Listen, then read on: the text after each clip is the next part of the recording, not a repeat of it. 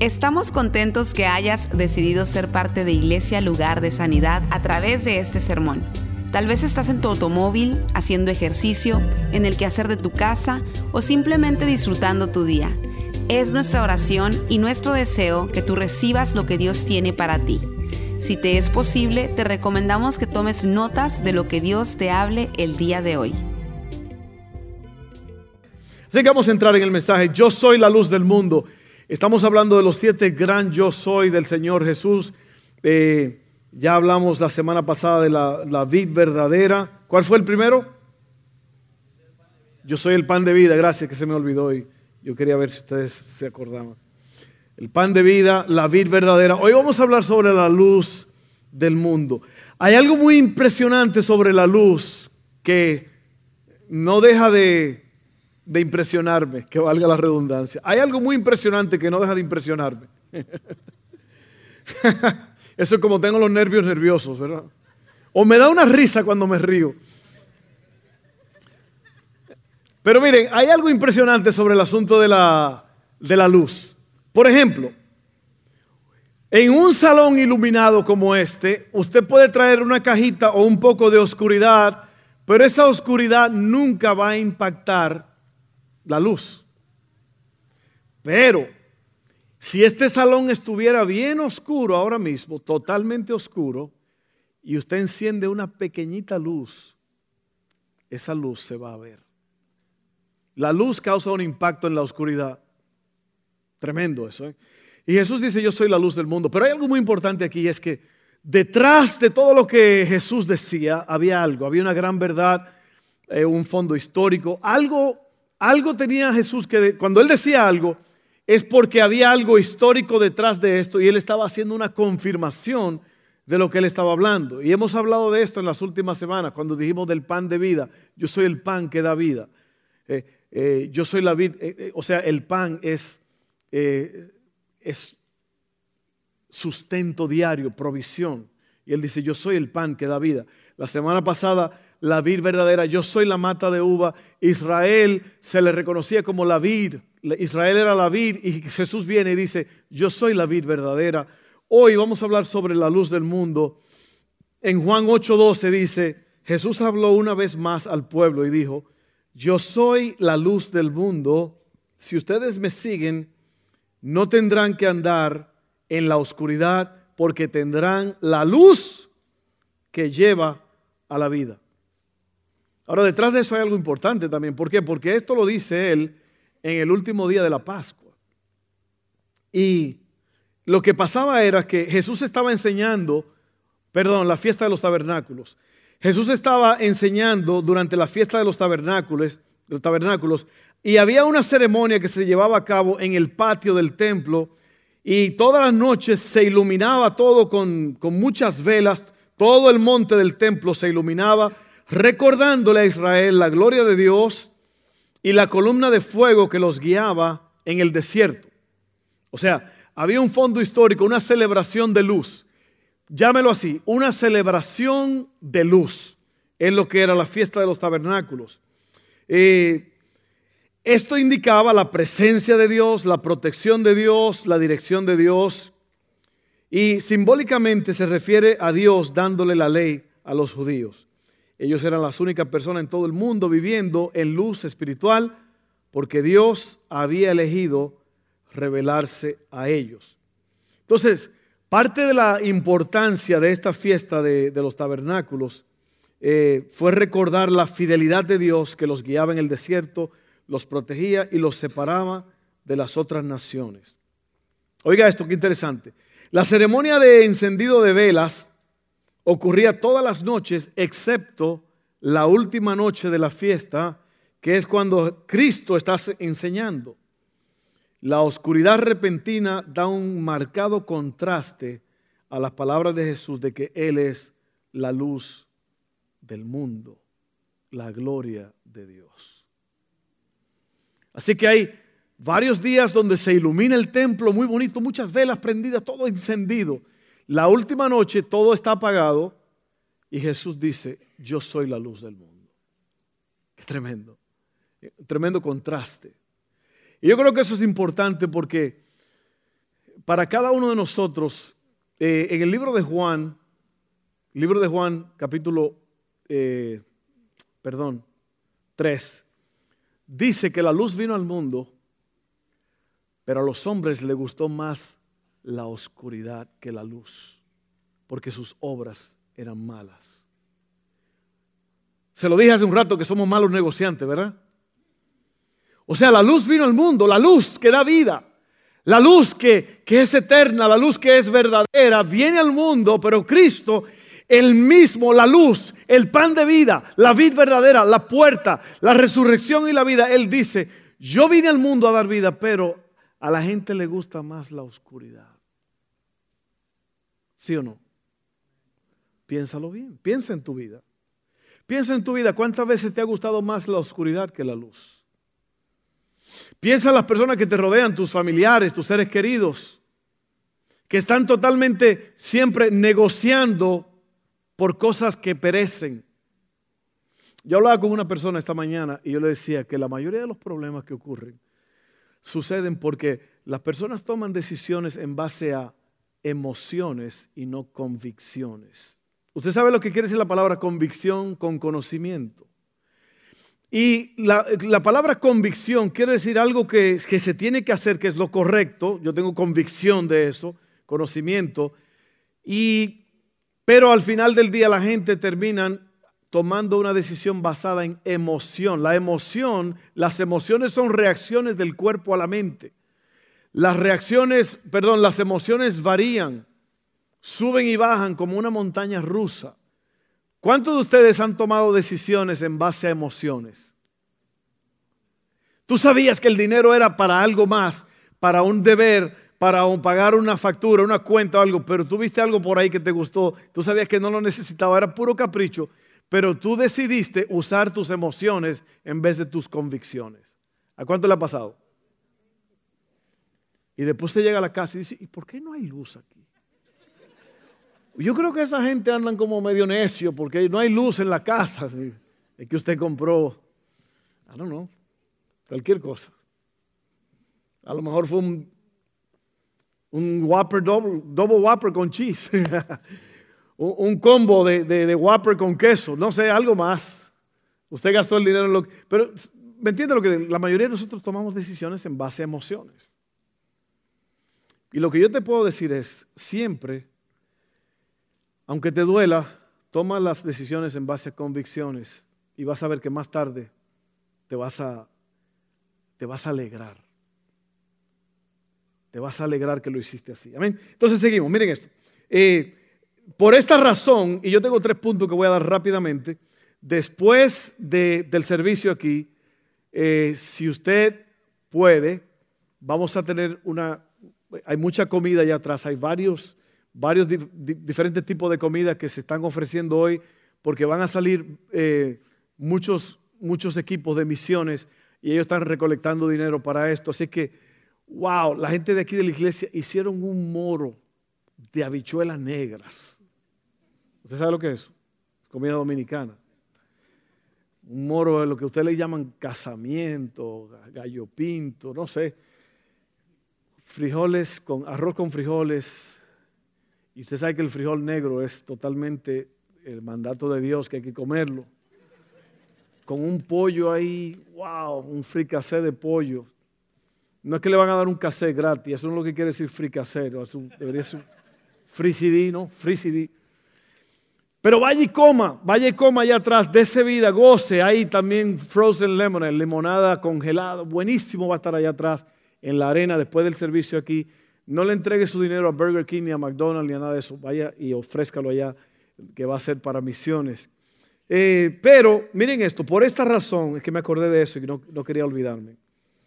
Por esa razón, porque Jesús vino al mundo, porque la luz vino al mundo, no tenemos que caminar en oscuridad.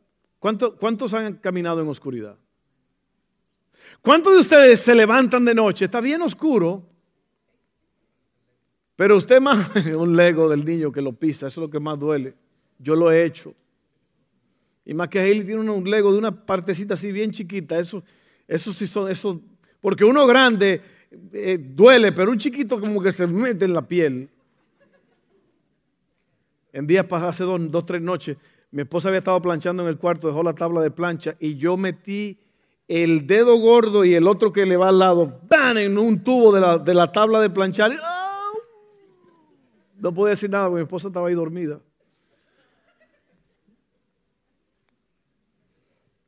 Pero usted se levanta y usted más o menos sabe cómo está todo, ¿verdad? Uno va como así porque uno como que sabe. Pero aún así es un lío caminar en la luz, en la oscuridad. Es un problema, pero nosotros no tenemos que caminar en la oscuridad. Y yo te pregunto o te digo en esta tarde, si tú estás en un lugar oscuro espiritualmente, Jesús está aquí para traer luz a tu vida. ¿Y qué quiere decir esto? Bueno, a lo mejor tú estás en un punto en tu vida en el cual tú no puedes ver qué es lo próximo. A lo mejor tú estás en un punto en tu vida en que tú estás en oscuridad. Y cuando tú estás en oscuridad es un problema. En un pueblo, en un barrio de mi país, ¿cuántos de ustedes en sus países va la luz? En mi país viene la luz. A mi país viene la luz porque casi, nunca hay luz. Y es un problema, ¿no? Porque usted está lo más bien viendo la televisión, viendo la película, lo que sea, ¡buf! se va la luz. Y el agua también se va así. Y se fue la luz una noche, hablando de luz, hablando de la luz del mundo. Decía uno, prendan una vela, no, que prendan un foco, una lámpara, prendan algo. Y una señora ya anciana que estaba sentada en una esquina, una señora de esas pentecostales, bien caliente, evangélica, dijo, qué luz ni qué bombillo. Jesucristo es la luz del mundo. Jericó 3.15. Si usted no entiende el chiste, es que Jericó no está en la Biblia, no es un capítulo. Pero ella muy espiritual dijo, Jesús es la luz del mundo, no prendan vela ni nada de eso. Así que si tú estás en un lugar oscuro espiritualmente, Jesús está aquí para traer luz a tu vida. ¿Cómo, cómo es eso posible? Nosotros nacemos en la oscuridad, ciegos a las cosas de Dios. ¿Cómo podemos alcanzar a Jesús si no podemos verlo? Y ahí es donde está la clave. Yo creo que ahí es donde está la clave para todo, porque lo que pasa es que cuando tú conoces a Dios, y lo que te hablaba ahorita de, la adoración al Señor, la, la adoración hace que la presencia de Dios se manifieste. Dios está en todos los lados, pero cuando tú adoras, Él se manifiesta. ¿Ok? Asimismo es cuando tú estás caminando con Dios, cuando tú hablas con Dios, es como que te encienden la luz y tú puedes ver, tú puedes saber a dónde vas a caminar. Puedes saber cuál es la próxima decisión que vas a tomar. Vas a, vas a sentir claridad en cuanto a lo que tienes que hacer. Pero, oiga bien, el problema es que si, si insistimos en que nosotros estamos bien y nos negamos a admitir nuestra necesidad de Dios, si nos aferramos obstinadamente a nuestro propio camino, entonces nos vamos a quedar en la oscuridad. Entonces, eh, ahí está la clave. La clave es que tú tienes que admitir, tú tienes que reconocer. Y yo siempre he dicho que cuando una persona reconoce que tiene un problema, ya resolvió 80% del problema. El resto es acción. Y eso sucede con las personas que tienen carácter necio, carácter duro, gente dura, rígida, que acaban con todo y nunca reconocen que tienen un problema, ¿sí o no? Yo problema, no problema, eres tú, el problema es yo. ¿Cuántos años usted hermano? Entonces, si usted no reconoce que usted tiene una necesidad, si usted no reconoce y dice, aquí no hay luz, aquí yo no sé lo que voy a hacer. Y sabe que en la vida hay ríos que no se pueden cruzar. ¿Cuántos de ustedes se han enfrentado a un río que no pueden cruzar? Hace poco Dusty y yo veníamos cruzando el Mississippi en carro, en el puente. Y yo miré el río ese y desde arriba se ve chiquito. Yo le dije a Dusty, yo creo que yo me atrevo a cruzar el río ese nadando. En una necesidad. Como que hay un cocodrilo detrás de mí o lo que sea. Yo creo que yo lo cruzo. El problema es que el río Mississippi tiene siete diferentes tipos de corrientes. Así, así, así, así, así. Usted se cae allí y como dijo Cantinflas, te juites, te juites. O sea, te fuiste. Sí, porque es un río, wow. Pero a veces tú estás enfrente de un río que no se puede cruzar. Puede ser una situación, puede ser una relación, puede ser un, matrimonio que está cayéndose, puede ser eh, un problema, una enfermedad, un plazo, algo difícil. Y tú estás enfrente de, de ese río, es como si no hubiera luz, tú no sabes qué hacer. Pero si tú oras, si tú hablas con Dios, si tú le dices a Dios, ten misericordia de mí y ayúdame Dios va a prender la luz y te va a enseñar. Y yo sé que ustedes lo han experimentado, yo lo he experimentado en los momentos más difíciles de mi vida, pero por lo menos yo he podido decir, yo no sé qué hacer. Yo no sé qué hacer. Yo necesito de Dios. Yo creo que esa es la condición número uno para que usted pueda recibir de Dios, es admitir que necesita a Dios. Déjese de creer que usted puede. Sí hay cosas que podemos. Yo siempre he dicho, lo que yo puedo hacer, lo hago. Lo que no puedo hacer, se lo entrego a Dios. Amén. Así que no tenemos que caminar en oscuridad. Usted no tiene que caminar en oscuridad. Usted puede hoy pedirle a Dios que encienda la luz de su vida. Pero por favor, no lo haga para salir del paso. Mire, yo tengo 28 años como líder espiritual. Yo sé, usted está pensando, ¿habrá comenzado a los ocho años?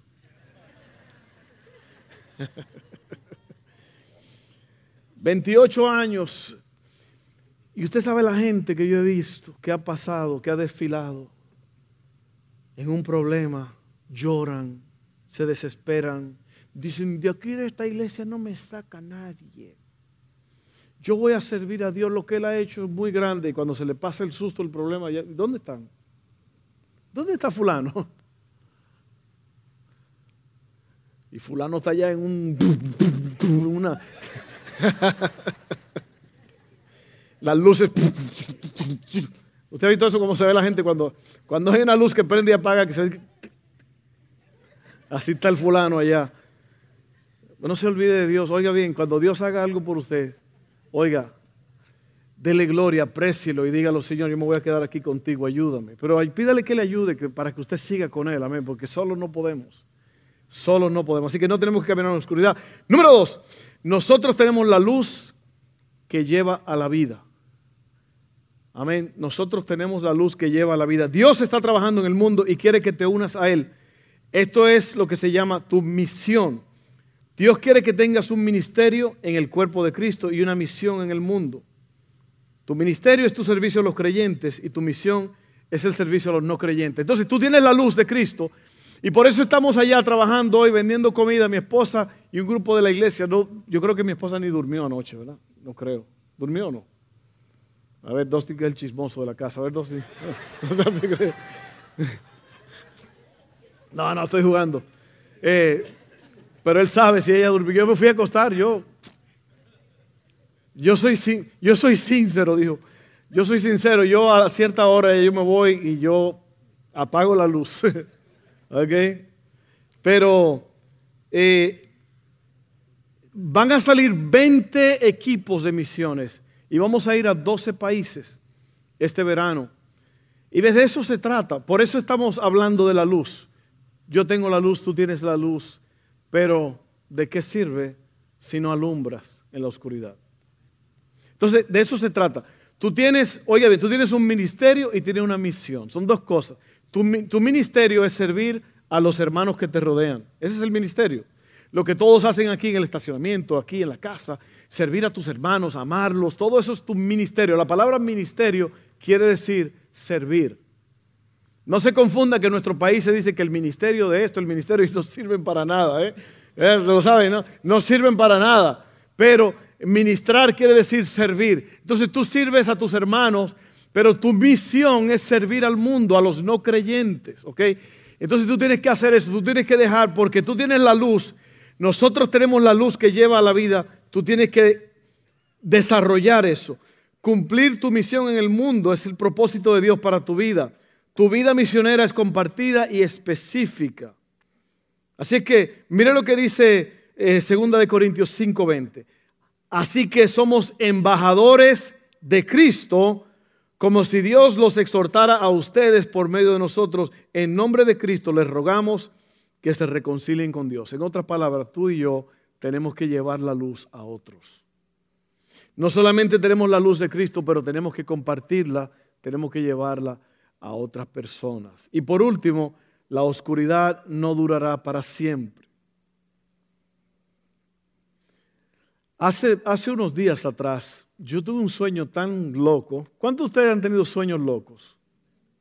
Y ustedes dicen, ¿cómo fue que yo soñé eso? ¿Qué disparates que yo Pero fue un sueño tan ah, raro que no me gustó para nada, que yo ni quería dormirme otra vez. ¿A cuánto le ha pasado eso? Dije, porque si me duermo, como que como que siempre uno recoge el mismo sueño otra vez donde lo dejó, ¿sí o no? Es como una continuación, la, mente es loquísima, ¿eh?